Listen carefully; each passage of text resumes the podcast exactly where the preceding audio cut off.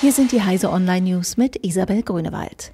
Bund wird Breitbandfördermittel nicht los. Die Förderstrategie des Bundesministeriums für Verkehr und digitale Infrastruktur für den Breitbandausbau, mit der Ende 2018 alle Haushalte über Internetzugänge mit mindestens 50 Megabit pro Sekunde verfügen sollten, ist ein glatter Reinfall. Das belegen Zahlen der Bundesregierung über den Mittelabfluss aus dem Bundeshaushalt, die Heise Online vorliegen. In den vergangenen Jahren wurde nur ein Bruchteil der veranschlagten Haushaltsmittel abgerufen. Vereinzelt wurden Förderanträge aufgrund der Verfahrenskomplexität zurückgezogen. Großenteils sind die Ausbauvorhaben noch in der Frühphase der Umsetzung. EU fördert Batterien für Elektroautos. Die EU will die Entwicklung leistungsfähiger Batterien für Elektroautos beschleunigen. Wir wollen nicht nur auf unserem eigenen Markt wettbewerbsfähig sein, sondern weltweit, sagte EU-Energiekommissar Maros Cevcovic. Zudem verwies er auf die Chancen durch die Ausstattung von Elektroautos mit europäischen Batterien.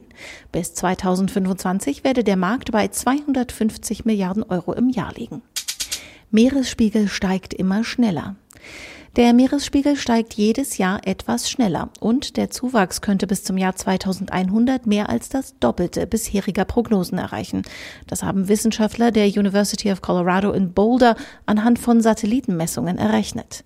Bis zum Ende des Jahrhunderts könnte demnach der Durchschnittspegel an den Küsten um 65 Zentimeter höher liegen als im Jahr 2005. Allerdings sei dies nur eine vorsichtige Schätzung. Der Anstieg wird wahrscheinlich noch höher ausfallen als von den Forschern prognostiziert. Brite fotografiert einzelnes Atom.